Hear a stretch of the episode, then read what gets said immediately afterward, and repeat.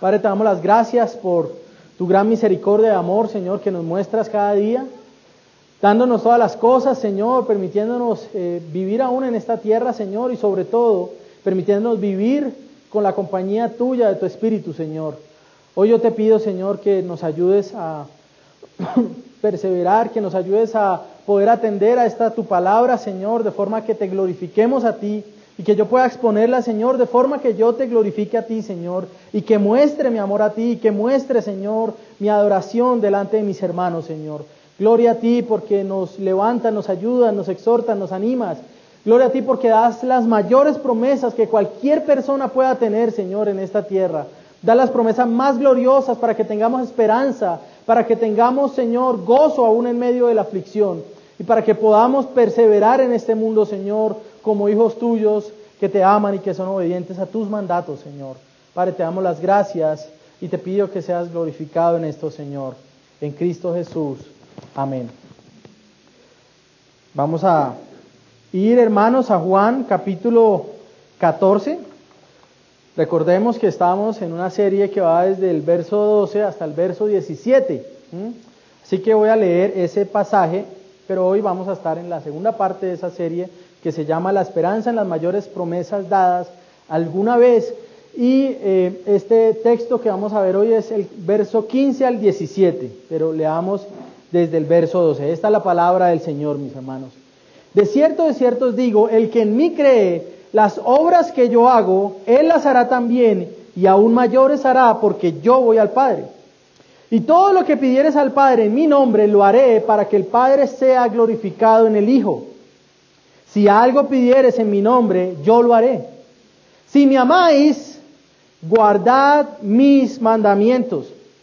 Y yo rogaré al Padre y os dará otro consolador para que esté con vosotros para siempre. El Espíritu de verdad, al cual el mundo no puede recibir porque no le ve ni le conoce, pero vosotros le conocéis porque mora con vosotros y estará en vosotros. Amén. Algunas veces he escuchado a personas decir, si tan solo Jesús estuviera acá y pudiera hacer algo para ayudarme o pudiera mostrarme claramente su voluntad. Si tan solo pudiera ver a Jesús y entonces yo podría estar tranquilo en medio de la situación que estoy viviendo. ¿Ha escuchado usted eso alguna vez? ¿Lo ha dicho tal vez usted alguna vez? Ahora, aunque este deseo pudiera sonar muy piadoso, pudiera sonar muy religioso, porque definitivamente todo cristiano anhela ver a Cristo, es una afirmación que desconoce también la enseñanza de las escrituras. Y si los discípulos no hubieran eh, escuchado las promesas que el Señor está dando, y si no hubieran recibido las enseñanzas que recibieron en ese aposento alto acerca del Espíritu Santo, Tal vez ellos mismos dirían ese tipo de cosas después de la crucifixión del Señor. Recordemos que el Señor ha venido hablando a sus discípulos acerca de la esperanza que tienen, aún sabiendo que vienen tiempos difíciles en los que el Señor les será quitado de en medio de ellos. Y en medio de este anuncio de una separación, es decir, de una ruptura en la relación que ellos tienen con el Señor, en las que el Señor ya no estará físicamente con ellos, a aquellos que le han amado y que han vivido por Él, recordemos, durante un poco más de tres años. El Señor, en medio de este anuncio de separación, también da promesas que apuntan a algo que quita o que quitará el sentido de separación y que busca darles a ellos una profunda confianza acerca de quién es Jesús, de manera que ellos, sus discípulos, puedan perseverar en la fe y puedan testificar sobre Cristo. Estas promesas que se han dado, recordemos hace un par de semanas, son promesas acerca de la oración. Todo lo que pidieras en mi nombre, lo recibirán. Son promesas que hablan también de hacer las mismas obras que Jesús hizo y aún mayores. Y en esta sección que vamos a ver, que abarca los capítulos, eh, versículos 15 al 17, pero que a la verdad también de esto se comienza a hablar en todo el final del capítulo 14 en el verso 15 se habla algo de esto y en el 16 el Señor está hablando en esta sección acerca de una promesa que es gloriosa. Y es la promesa de la venida del Espíritu Santo y su obrar en medio de su pueblo. Como veremos, hermanos, estas semanas, la última parte de este capítulo se centra en la promesa del Espíritu Santo. Y se describe también al mismo tiempo cómo lucen aquellos que aman al Señor. Y yo creo que tal vez todos los que estamos acá hemos dicho, tal vez algunos lo decimos a diario, y es, yo amo a Cristo. Yo amo al Señor, yo amo a Dios. Y es fácil decir, gastamos poco aire, nuestras cuerdas vocales no se mueven tanto. Decirlo parece ser fácil, pero en esta sección que habla el Señor, Él pasa a describir cómo luce alguien que ama a Dios. Y es que, hermanos, en ninguna manera nosotros podemos engañarlo a Él. Él sí sabe cómo luce alguien que lo ama. Y es la promesa del Espíritu Santo tal vez la promesa más gloriosa dada a su pueblo. Una promesa que también había sido anunciada en los tiempos del Antiguo Testamento, en el profeta Joel, en Oseas y en muchos otros lugares, pero que finalmente en este tiempo, cuando el Señor va a ser entregado, va a ser, eh, va a ser llevado a la cruz y va a resucitar, muriendo por el pecado de su pueblo, será finalmente cumplida a plenitud. Y es lo que vamos a ver o lo que se habla también en Hechos capítulo 2, lo que conocemos como Pentecostés, la venida del Espíritu Santo.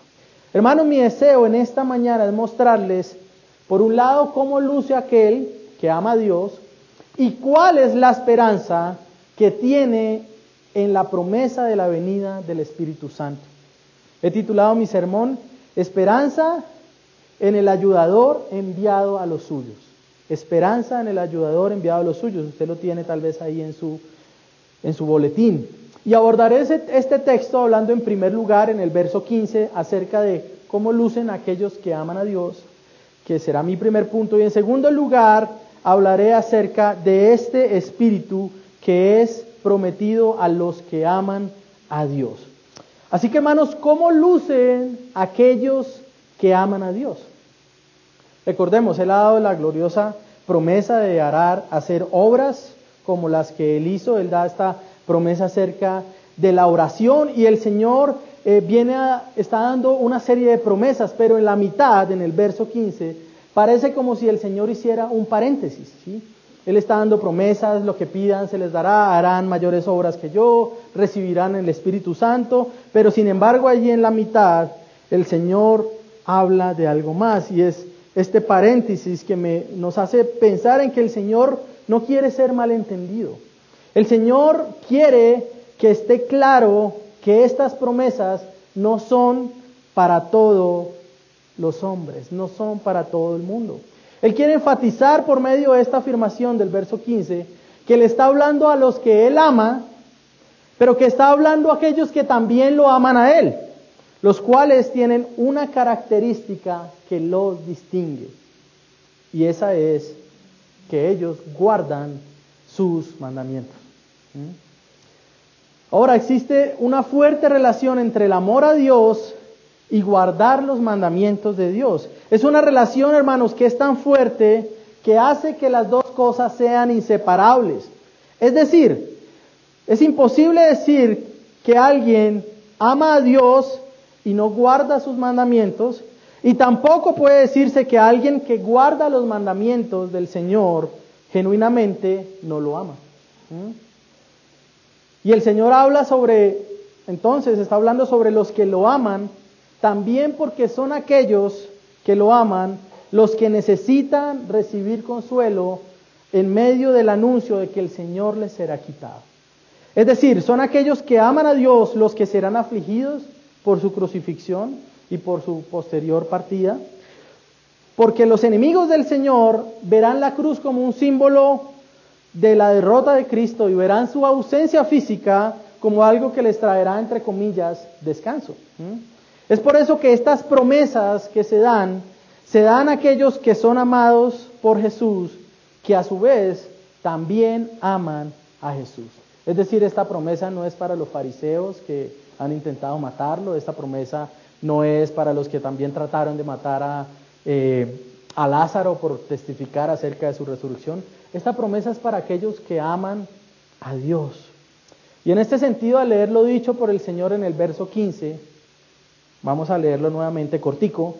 Si me amáis, ¿qué? Listo, ya se aprendió el versículo de la semana. Si me amáis, guardad mis mandamientos. ¿Mm? Pero ¿qué significa guardar los mandatos del Señor? ¿Cuáles son estos mandatos del Señor de los que habla acá? Y en cuanto a guardar los mandatos, quiero decir algunas cosas. Guardar los mandamientos implica, primeramente, obedecerlos. ¿Mm? Lo primero es que guardar los mandamientos significa obedecerlos.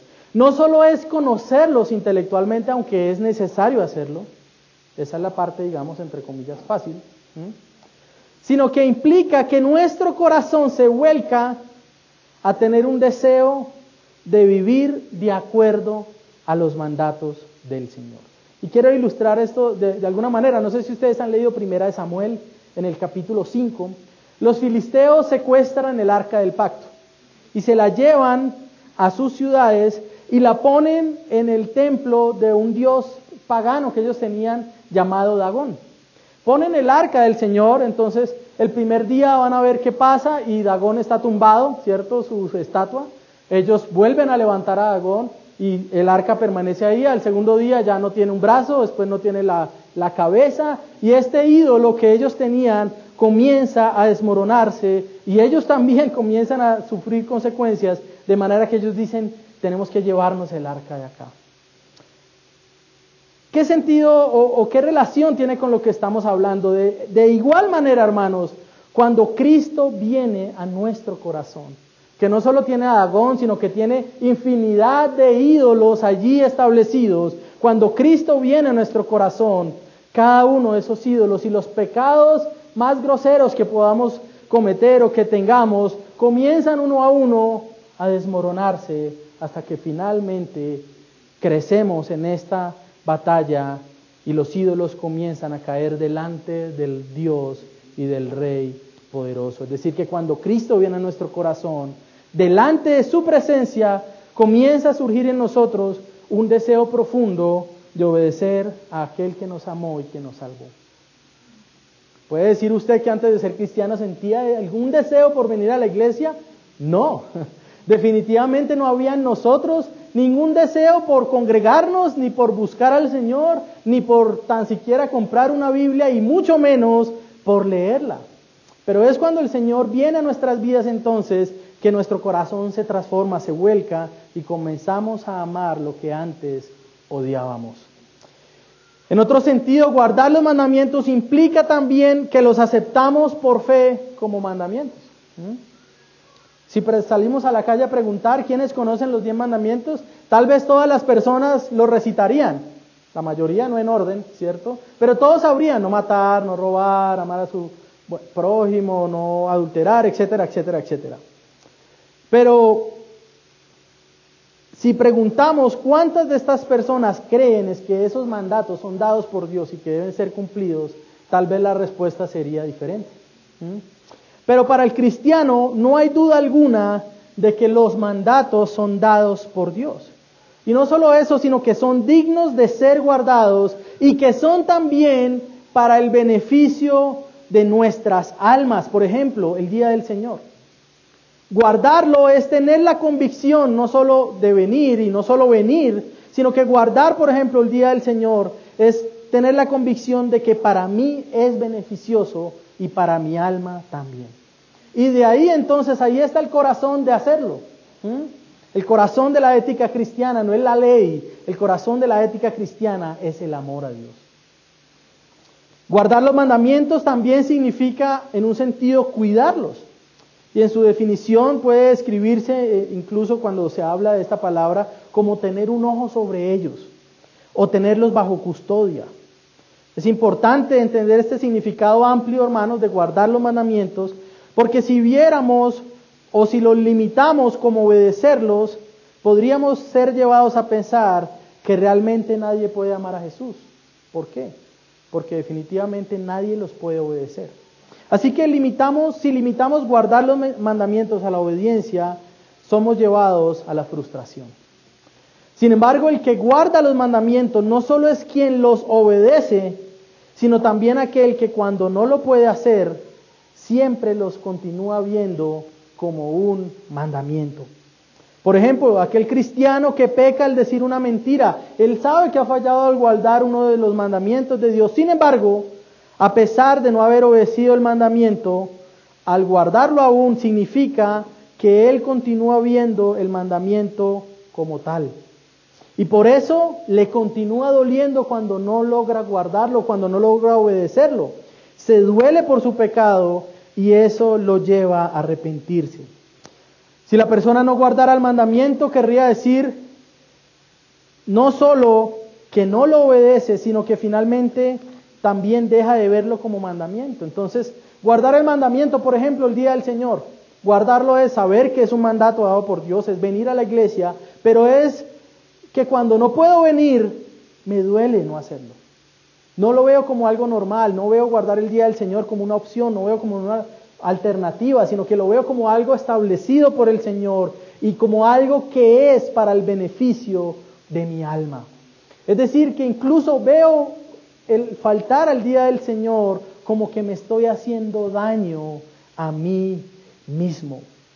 El que ama al Señor, hermanos, nunca podrá acostumbrarse a llevar una vida desobediente, sino que sigue buscando en el Señor fortaleza para obedecerle. Un verdadero cristiano siempre desea con su corazón obedecer a Dios. Nunca se está lamentando por tener esos mandamientos ahí. Ah, ¿Por qué se me pidió no robar? tan difícil para mí no robar, quisiera hacerlo, quisiera adulterar, quisiera poder quitarle ese carro a mi vecino porque él no lo merece, ¿cierto?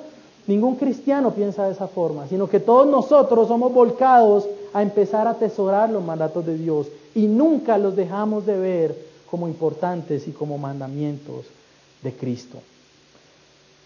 Quiero afirmar otras cosas sobre cómo luce el amor a Cristo y las consecuencias también de guardar sus mandamientos. Ahora, si nosotros guardamos sus mandamientos, implica que amamos a Jesús. Y que podemos conocer también al que decimos que amamos. Primera de Juan, capítulo 2, versos 3 al 5, dice lo siguiente. Voy a citar muchos versos, en algunos simplemente iré rápido, en otros vamos a tener tiempo para ir. Primera de Juan 2, 3 al 5 dice lo siguiente. En esto sabemos nosotros que le conocemos si guardamos sus mandamientos. Es decir, que guardar los mandatos es símbolo de que usted conoce a Dios. El que dice yo le conozco y no guarda sus mandamientos, el tal es que, el tal es que, mentiroso. No importa lo duro que diga, no importa si sale con un megáfono a la calle a decir que ama a Cristo, si no guarda sus mandamientos no es otra cosa sino un mentiroso pero el que guarda su palabra. En este verdaderamente está qué? El amor de Dios que se ha perfeccionado. Por esto sabemos que estamos en Él. Así que al guardar los mandamientos también deseamos ser más como Cristo, lo cual es, a mí, es asimismo también evidencia de que un poder sobrenatural de Dios está obrando en nosotros, porque nadie quiere guardarlos. Solo aquel que ha sido transformado en su corazón por la obra de Dios puede decir que desea guardarlos. Y no solo los guarda, sino que también, aun cuando falla, sabe que el que comenzó la buena obra la terminará y la llevará hasta el fin. Ahora podemos preguntarnos también cuáles son los mandamientos de Cristo. Por un lado, siempre viene a nuestra mente los diez mandamientos, pero no podemos despegar o sacar este texto de su contexto. ¿Qué ha venido hablando el Señor? Veamos Juan capítulo 13, allí un capítulo antes, verso 34. Un mandamiento nuevo os doy, que os améis, ¿qué? Los unos a los otros, como yo os he amado, que también os améis unos a otros. ¿Mm? El nuevo mandamiento de amarnos entre nosotros. Ojo, si nosotros amamos a Jesús, debemos, y lo haremos, amar a otros cristianos. El amor a los hermanos, el amor a la iglesia, no es algo opcional en la fe cristiana. Es decir, que si alguien dice que ama a Dios y no guarda su mandamiento, no es cristiano. Si alguien dice que ama a Dios pero no ama a su pueblo, no ama a su iglesia, no ama a sus hermanos, tampoco es cristiano. Y es tremendo ver esto porque mucha gente se vuelca a decir, yo amo a Cristo, pero no a su iglesia. Yo amo a Cristo, pero no debo congregarme. Yo lo busco a mi manera. El tal es un mentiroso. El tal es un mentiroso. Y tal vez muchos que están acá sentados en este sermón se van a dar cuenta que son unos mentirosos.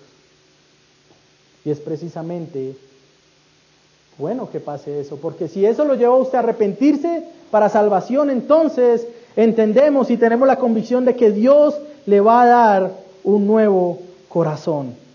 ¿Cómo manifestamos entonces que amamos a los hermanos? Porque podemos decir, sí, yo amo a Dios y claro, hasta le doy, cuando tenemos los tres minutos de saludarnos el domingo, le doy la mano a algunos que no conozco. ¿Cómo se evidencia el amor en la iglesia? El servicio. ¿Mm? Y eso es lo que hace el Señor al lavarle los pies a los discípulos en Juan capítulo 13. Se manifiesta el amor al practicar este servicio de manera también sacrificial. Practicar este amor significa también compartir, compartir de nosotros mismos, compartir nuestras vidas con los hermanos. Pero algunos dicen también, yo amo a los hermanos, pero que nadie sepa mi vida. Yo amo a los hermanos, pero que nadie entonces me corrijan alguna cosa. Yo amo a los hermanos, pero que estas cosas son mías, de nadie más. Hermanos, amar a los hermanos implica que nos compartimos a nosotros mismos. ¿Eso implica que los otros conocerán nuestros pecados? Claro que sí, porque si conocemos a alguien, evidentemente saldrán a flote sus perversiones. Practicar el amor significa compartir de nosotros mismos y también compartir del Evangelio a otros. ¿Cuándo fue la última vez que usted le preguntó a un hermano de su iglesia cómo estaba su vida de oración? ¿Cuándo fue la última vez que usted llamó a un hermano porque no lo veía hace dos fines de semana y le preguntó cómo estaba? ¿Mm? Es fácil decir amamos a Dios, pero así luce amar a Dios. Si amamos a otros, entonces podremos saber que verdaderamente amamos a Jesús y que le pertenecemos a Él. Primera Juan capítulo 3, verso 13 y 14 dice, hermanos míos, no os extrañéis si el mundo os aborrece. Nosotros sabemos que hemos pasado de muerte a vida. ¿Cómo?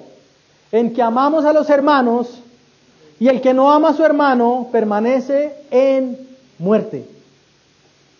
Wow, pastor, pero yo me sé toda la teología sistemática de Hodge. Usted no lo ve en la iglesia, hermano. Usted no ama a su iglesia, no ama a los hermanos. Puede que usted se la sepa de memoria, pero usted permanece en muerte. Permanece en muerte. Mis hermanos, no podemos engañarnos a nosotros mismos, ni tampoco pretender que engañamos a Dios. El que ama a Dios guardará sus mandamientos. No importa lo que usted diga que ama a Dios, no importa lo piadoso que usted luzca externamente, si usted no guarda los mandamientos, su amor es un amor falso, que no nos pone en otra categoría, sino en la de hijos de desobediencia, como habla Colosenses 3.6. Así que en conclusión, si amamos a Dios y si amamos a Cristo, guardamos sus mandatos. Los obedecemos, los conocemos, los atesoramos y deseamos en nuestro corazón ponerlos por obra. Y a esos entonces, no a cualquiera, no el que va por primera vez a la iglesia y pasa adelante para que lo tumben y reciba el Espíritu Santo. No a cualquiera, a aquellos que aman a Dios se les da entonces una promesa, verso 16 y 17. Y yo rogaré. ¿A quién? Al Padre y os dará otro consolador para que esté con vosotros para siempre. El Espíritu de verdad, al cual el mundo no puede recibir porque no lo ve, ni le conoce, Pero vosotros le conocéis porque mora en vosotros y estará en vosotros. Gloria a Dios. El Espíritu prometido a los que lo aman. Luego de dar esta condición sobre las promesas del Señor, de quienes reciben estas promesas, da una promesa gloriosa. Él ha enviado al consolador o a lo que se llama en la palabra griega el paracleto o el paracletón que habla acá en este texto, que también se le llama como el espíritu de verdad, el cual estará con los suyos para siempre y estará de una manera diferente, un espíritu que el mundo no puede recibir, no puede conocerlo, no puede verlo. Podemos decir entonces que es imposible que un impío, es imposible que un incrédulo diga que tiene el Espíritu de Dios. Y en cuanto a la promesa del Espíritu Santo, mi deseo es abordar dos aspectos importantes. Primero, ¿qué es este consolador o paracletos? ¿Por qué debe ser enviado ante la partida de Jesús? Y segundo, ¿en qué manera el Espíritu está con aquellos que lo aman? ¿En qué manera el Espíritu está con aquellos que lo aman?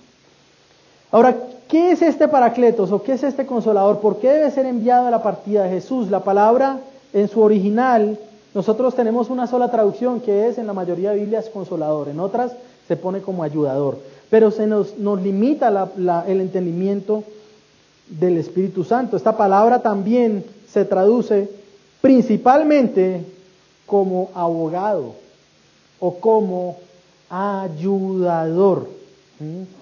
Así que es necesario que entendamos quién es este Espíritu y cuál es la función del Espíritu Santo al ser enviado a su pueblo. Mis hermanos, en este sentido debo reconocer que me frustro, me siento frustrado y muy limitado. La doctrina del Espíritu Santo está en el mismo centro de nuestra fe. Debido a que hablamos, estamos hablando de la tercera persona de la Trinidad. Es imposible tener cristianismo sin Trinidad. Por lo tanto, es imposible ser cristiano sin un entendimiento correcto acerca de quién es el Espíritu Santo. Debo decir antes de empezar a, antes de empezar a desenvolver esta doctrina, antes de empezar a, a acabar capa por capa y abrirla, de que en este sermón definitivamente no diré todo lo que se puede decir acerca del Espíritu Santo. No lo podré decir todo. Hay doctorados incluso sobre la neumatología. No podré hacerlo en esta hora.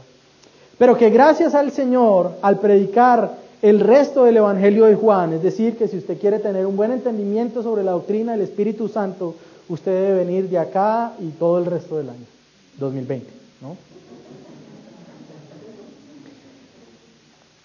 Si usted quiere conocer realmente quién es el Espíritu Santo, no como aquellos libros que dicen buenos días Espíritu Santo, conviviendo con el Espíritu Santo, etcétera, etcétera. Si usted quiere saber lo que la Biblia enseña sobre el Espíritu Santo, entonces usted tiene una invitación a congregarse las 50 y algo de semanas que hablaremos sobre Juan. No hablaremos todo el año sobre Juan, haremos algunas pausas.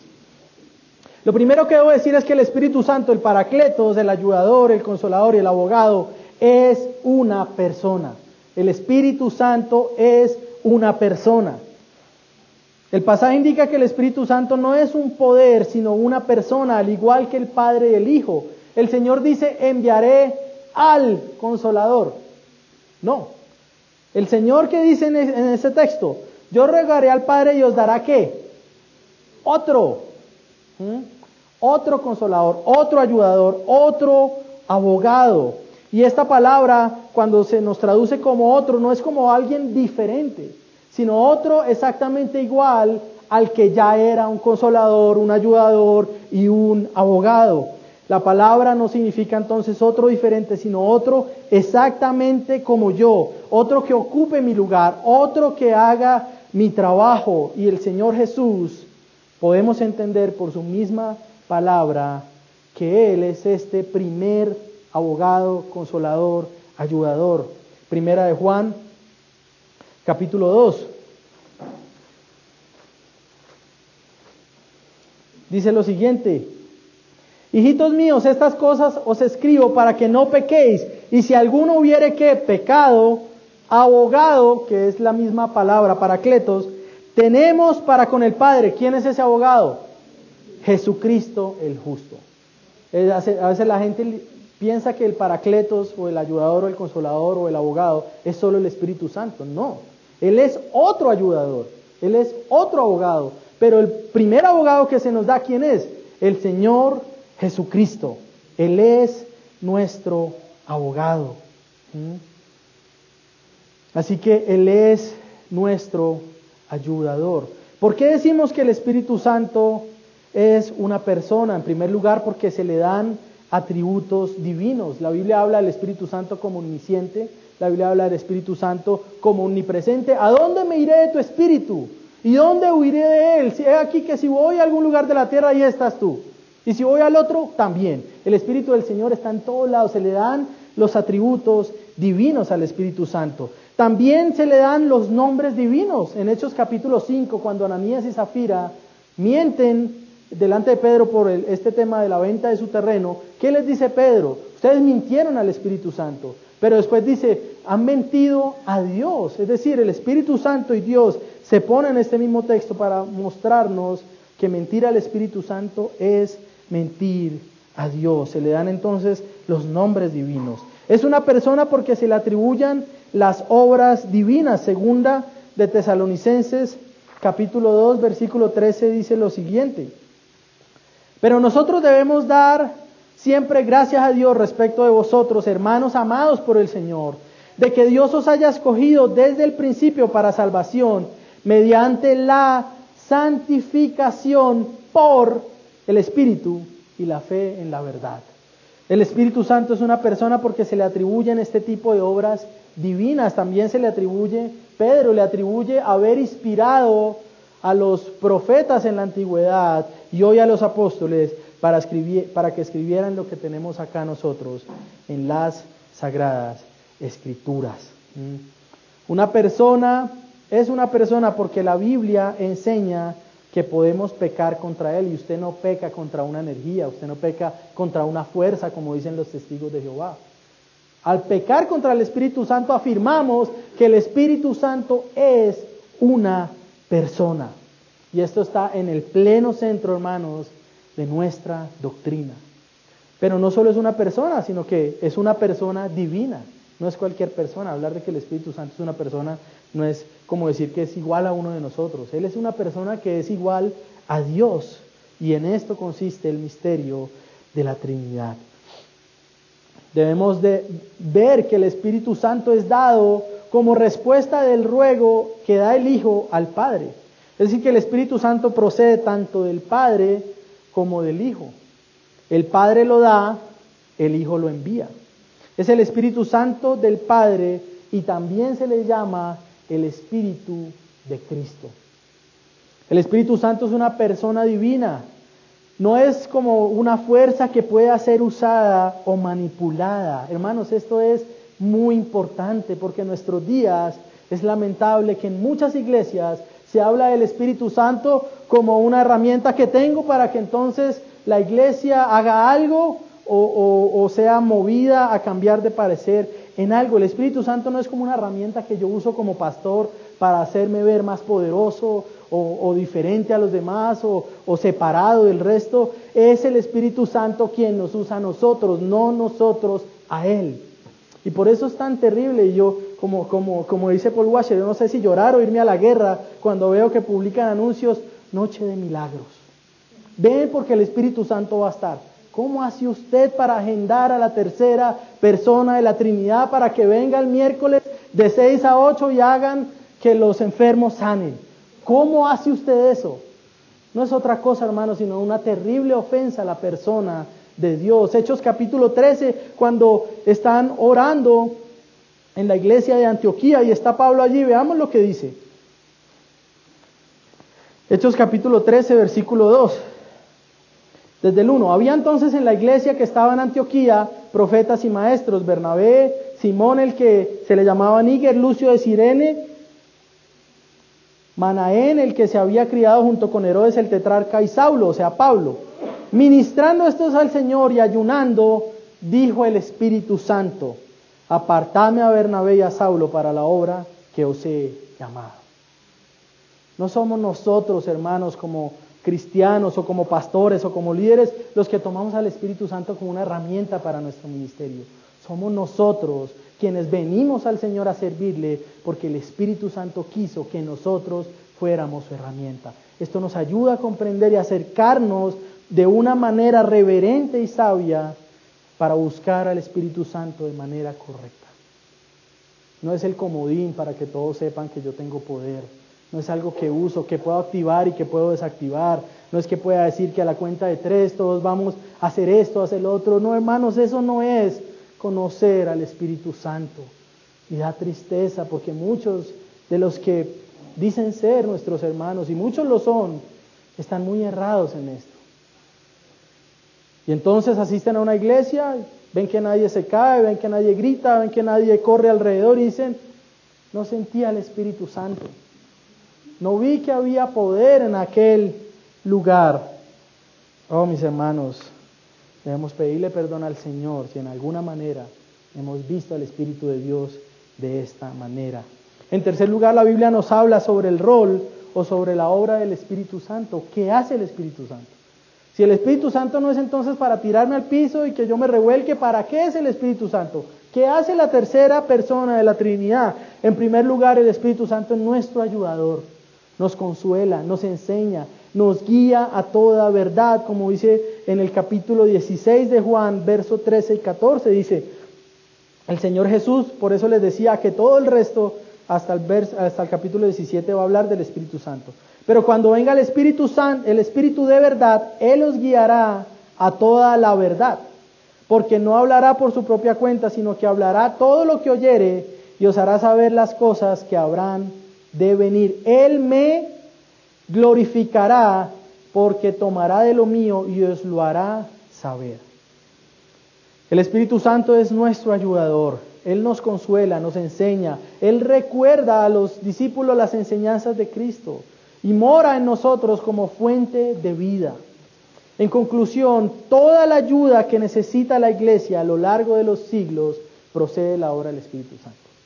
Si a usted le preguntan, ¿qué necesita la iglesia para avanzar? No es decir, vamos a comprar un local, vamos a dejar de pagar arriendo, vamos a comprar más sonido. Esas son cosas necesarias, pero lo único que necesita realmente la iglesia es que el Espíritu Santo esté en medio de ella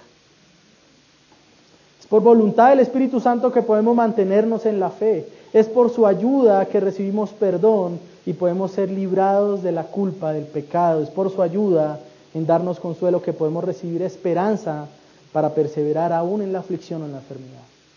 Porque le dio cáncer siendo cristiano y aún así cree en Dios y hasta el día de su muerte cree en Dios porque el Espíritu Santo está en él.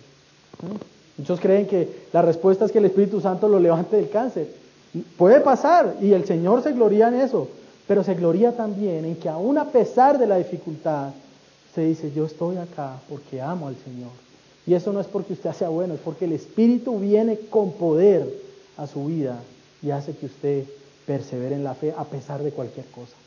El cristiano es el único que no necesita que hayan unas circunstancias específicas para seguir siendo cristiano.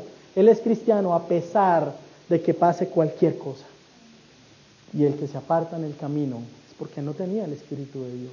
Y vivir la vida cristiana sin el Espíritu de Dios es imposible.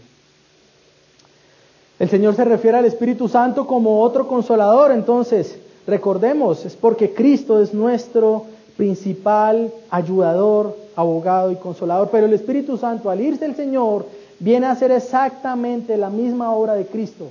Cristo está intercediendo a la diestra del Padre, el Espíritu Santo está acá en medio de nosotros ayudándonos. Ambas obras son importantes y son iguales en poder y en autoridad. Él hace la labor que Cristo hacía en medio de su pueblo acá, aun cuando el Señor no está. Es por eso que decir, oh, si yo tan solo viera Cristo o entrar por la puerta de la iglesia, hermanos, Cristo está en medio de nosotros porque el Espíritu está haciendo la obra que Él le mandó hacer. La función principal del Espíritu Santo entonces es precisamente glorificar al Hijo de Dios. ¿Cómo el Espíritu glorifica al Hijo? Glorifica al Hijo al, al haber inspirado en las Escrituras las profecías acerca de Él. ¿Mm? Juan 15, 26 dice lo siguiente. Pero cuando venga el consolador, a quien yo os enviaré el Padre, el Espíritu de verdad, el cual procede el Padre, Él dará testimonio acerca de mí. Es debido a que el Espíritu Santo vino a que los discípulos pudieron finalmente comprender las escrituras. Es debido al Espíritu Santo que ellos pudieron ir a Isaías 53 y darse cuenta, está hablando de nuestro Señor. Ir a Levítico y decir todos estos sacrificios buscaban era apuntar a un sacrificio mayor y perfecto. El Espíritu viene para glorificar al Hijo, no para hacer famoso a ningún hombre. El Espíritu viene para glorificar al Hijo de Dios. Y es importante porque cuando nosotros vemos Hechos 2 en Pentecostés, lo que sucede, como dijimos hace algunas semanas, no es una fila larga de paralíticos que van a ser sanados. Lo que sucede es que viene el Espíritu Santo a los apóstoles y ellos comienzan a hablar la palabra de Dios. Y Pedro da su primer sermón en el cual se convierten tres mil. ¿Cómo da ese sermón? Tomando textos de los Salmos, tomando textos de Joel, tomando textos de Oseas y apuntando, mostrando por el poder del Espíritu Santo que esos textos hablaban de Cristo. Glorifica al Señor Jesús, el Espíritu Santo, porque es el Espíritu el que trae a hombres y a mujeres hacia Él y les da un nuevo corazón para que creamos en Él. Regenera nuestro corazón. Teníamos corazones de piedra, ahora tenemos que corazones de carne para amar a Dios. Entonces, ¿cómo el Espíritu glorifica al Hijo? Al traernos a nosotros para que lo conozcamos a Él. Glorifica a Jesús al hacer que los creyentes sean más como Cristo. El Espíritu glorifica al Hijo en el proceso de santificación. Nos lleva a vencer el pecado, nos enseña a orar o intercede por nosotros aún en nuestra oración, nos muestra cuál es la voluntad de Dios y nos da poder para vivir en esta voluntad. El Espíritu Santo también se le llama el Espíritu de verdad es porque el Espíritu Santo capacita al creyente para creer las verdades acerca de Dios.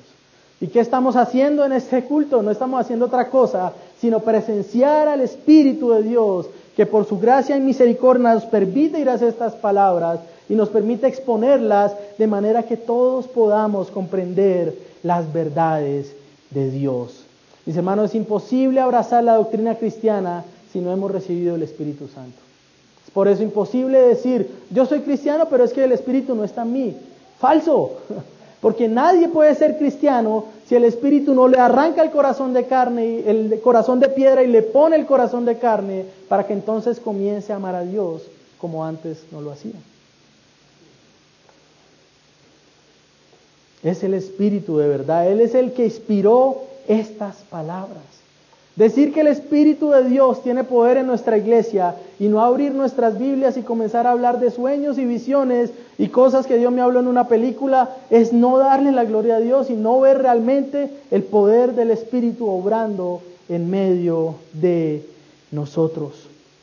El Espíritu Santo nos permite comprender las verdades de la Biblia, renueva nuestra mente para que podamos estudiar las escrituras y para que podamos vivirlas. Hermano, la obra gloriosa del Espíritu Santo se muestra en cada uno de nuestros servicios. ¿Podemos decir entonces que hay poder en nuestra iglesia? Amén.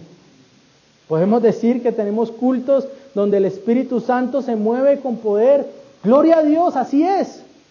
Porque es la palabra que Él inspiró la que se mueve en medio de nosotros y la que nos da corazones nuevos y la que nos anima a seguir perseverando en la fe. Pastor, pero nadie se cayó este domingo.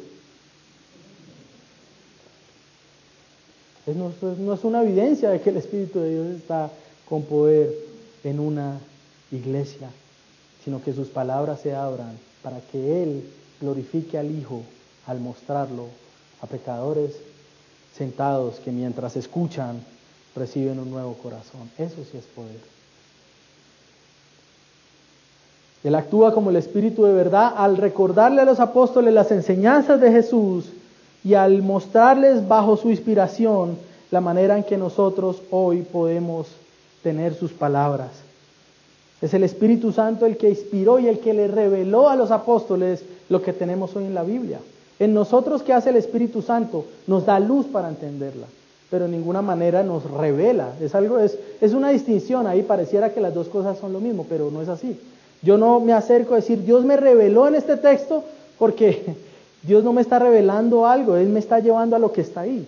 Lo que hace es iluminar mi mente limitada y pecaminosa para que yo pueda ver en la escritura lo que Él está hablando allí. ¿Mm? ¿En qué manera el Espíritu Santo está con los que le aman? Recordemos, durante la historia de la redención, el Espíritu estaba sobre el pueblo. Se mostraba por medio de sombras, tipos, sacrificios en el templo, en la expiación, en el sacerdocio, etc. Pero esa obra del Espíritu Santo, a pesar de que los hacía creer y eran salvos en esa obra, podemos ver que el Espíritu Santo pocas veces desciende a habitar al interior de alguien y, llevarlo a hacer cosas.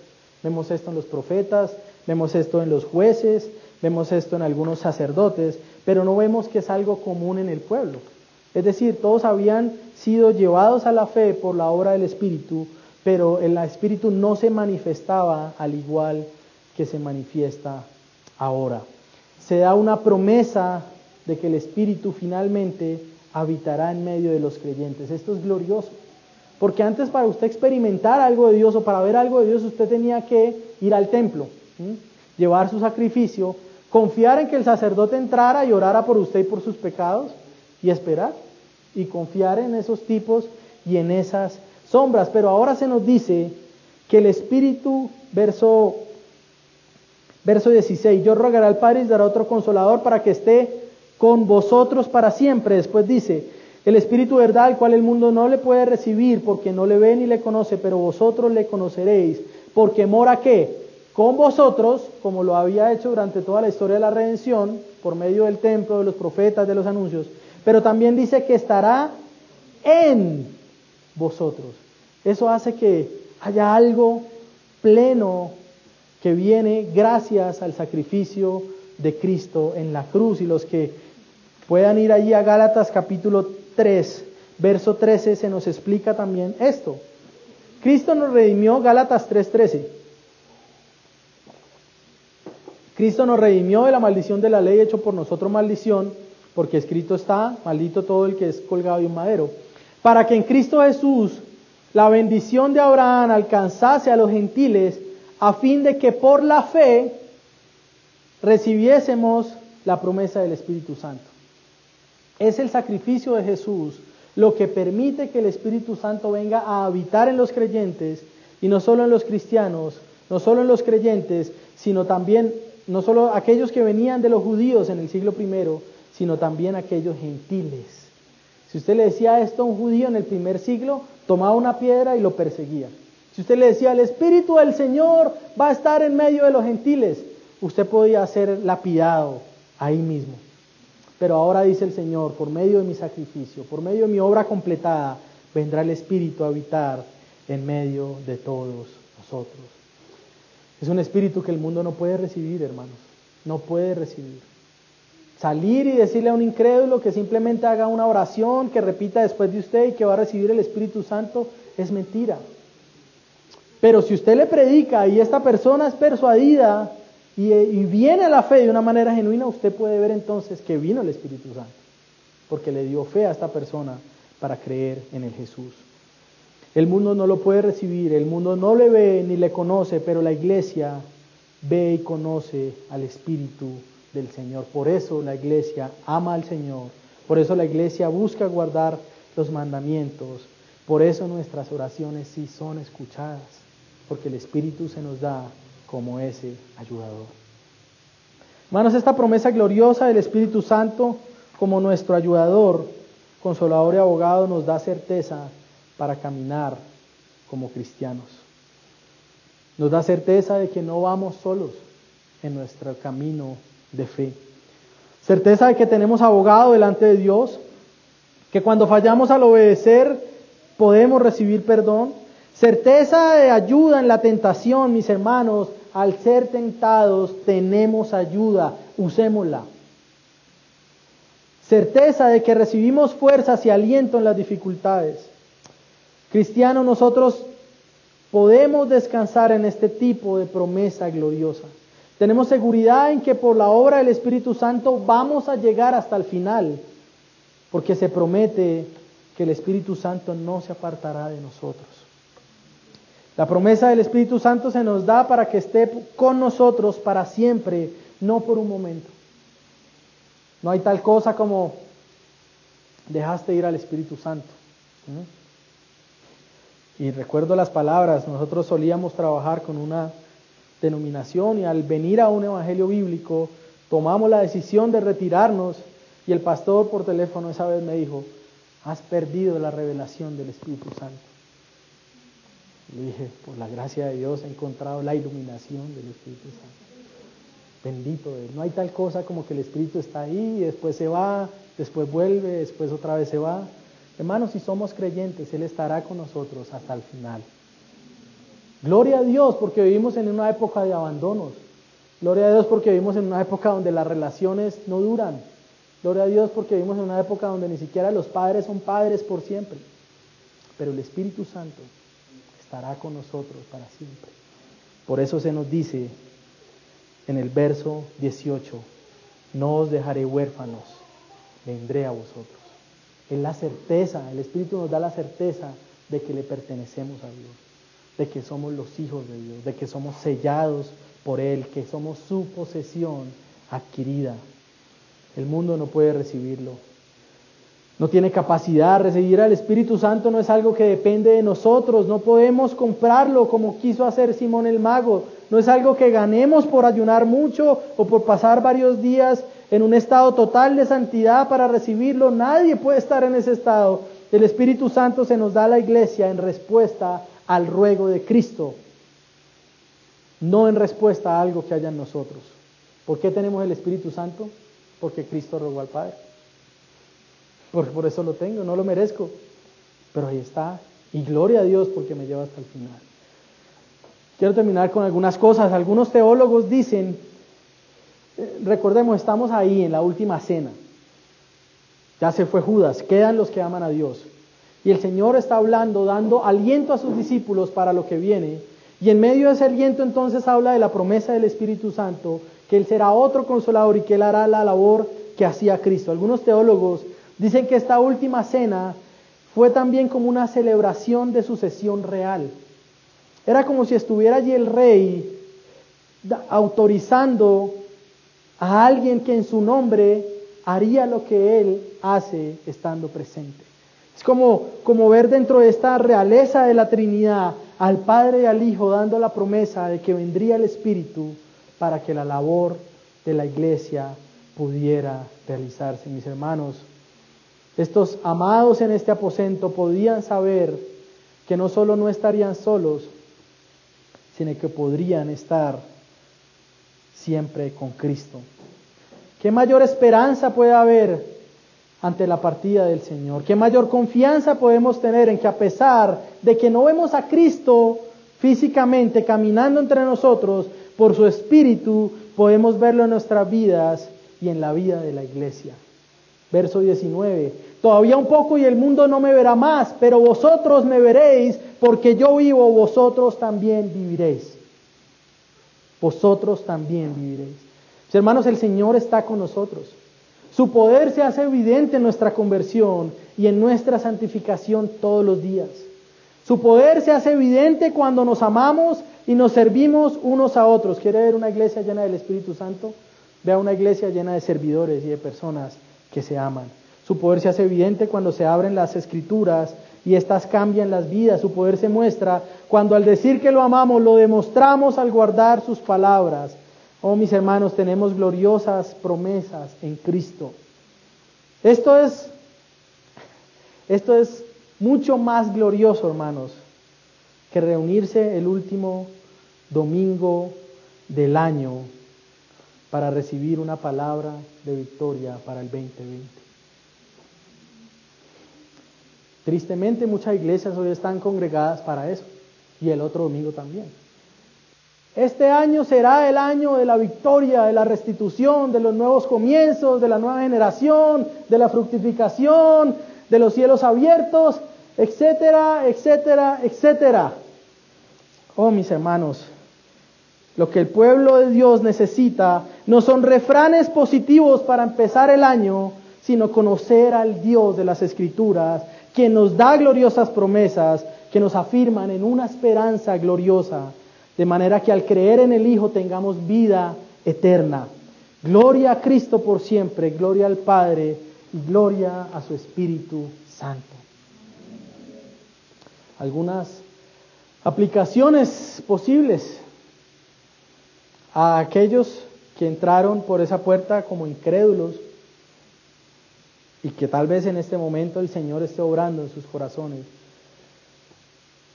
Quiero animarles a que vengan al Señor. Tal vez muchos son incrédulos, no tienen ninguna relación ni con esta iglesia ni con ninguna, pero dicen nosotros amamos a Dios. Se han dado cuenta que son mentirosos. Pero hay esperanza. ¿Cuál es? ¿Ha escuchado usted hoy el Evangelio?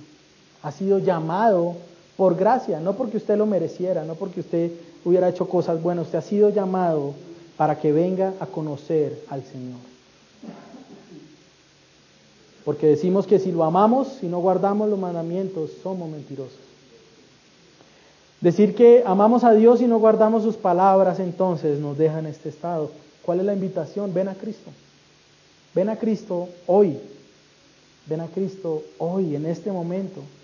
Dile, Señor, al terminar esto y orar y cantar un himno al Señor, dile, Señor, acá estoy. Acá estoy. Quiero amarte porque sé, hoy me di cuenta que no te amo. Quiero amarte. Ayúdame también a reconocer y a sentirme amado por ti. Vivir en esta vida Usted que me escucha y no es cristiano o no profesa fe o no ama a Dios, vivir en esta vida sin, sin el consuelo y sin la ayuda del Espíritu Santo es terrible. ¿A dónde usted va a ir? ¿A dónde usted va a ir en la aflicción si usted no tiene el Espíritu Santo? ¿Dónde va a descansar? ¿Dónde está su esperanza si usted no está en Cristo? Por eso la invitación es que al venir a Cristo y creer en Él usted hallará consuelo, ayuda en esta vida y que solo viniendo a Cristo y amándolo usted puede recibir esa promesa. Pero la iglesia también he de decir lo siguiente, al ver que guardar sus mandamientos apunta también a amar a los hermanos, nos debemos examinar y preguntar, ¿nos amamos? Iglesia, miembros de la iglesia cristiana, verdad y gracia, ¿nos amamos? ¿Cómo lo mostramos? Como iglesia, guardamos sus mandamientos. Ahora esto también es un examen a los que son miembros de la iglesia, a los que firmaron un compromiso de membresía que está en mi oficina. ¿Ama usted realmente a Dios? Esto debe ser un llamado a santidad, hermanos. Esto debe ser un llamado también a que obedezcamos al Señor. Sé que ninguno lo puede hacer perfectamente, yo primero que todos. Pero si guardamos los mandamientos, constantemente reconoceremos que necesitamos al Señor para hacerlo. Amamos a Dios, miembros de la iglesia, amamos a Dios. El envío del Espíritu Santo nos consuela, nos da compañía en el peregrinaje, no por un año solamente, sino para el resto de nuestras vidas. Se nos da el consolador, al ayudador, al abogado que está a nuestro favor para siempre. Eso nos da seguridad en nuestra salvación. ¿Por qué podemos confiar en que lleguemos al final del otro año y decir, Señor, fue un año más, gloria a ti? No es porque usted tenga la habilidad en usted mismo, es porque el Señor cumplirá su promesa, Él terminará la obra.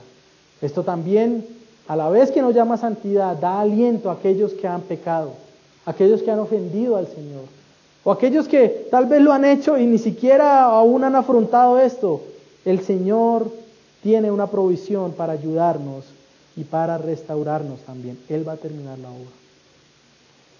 La compañía del Espíritu Santo y su ayuda nos da fortaleza para mostrar amor a Dios y para perseverar aún en las mayores dificultades.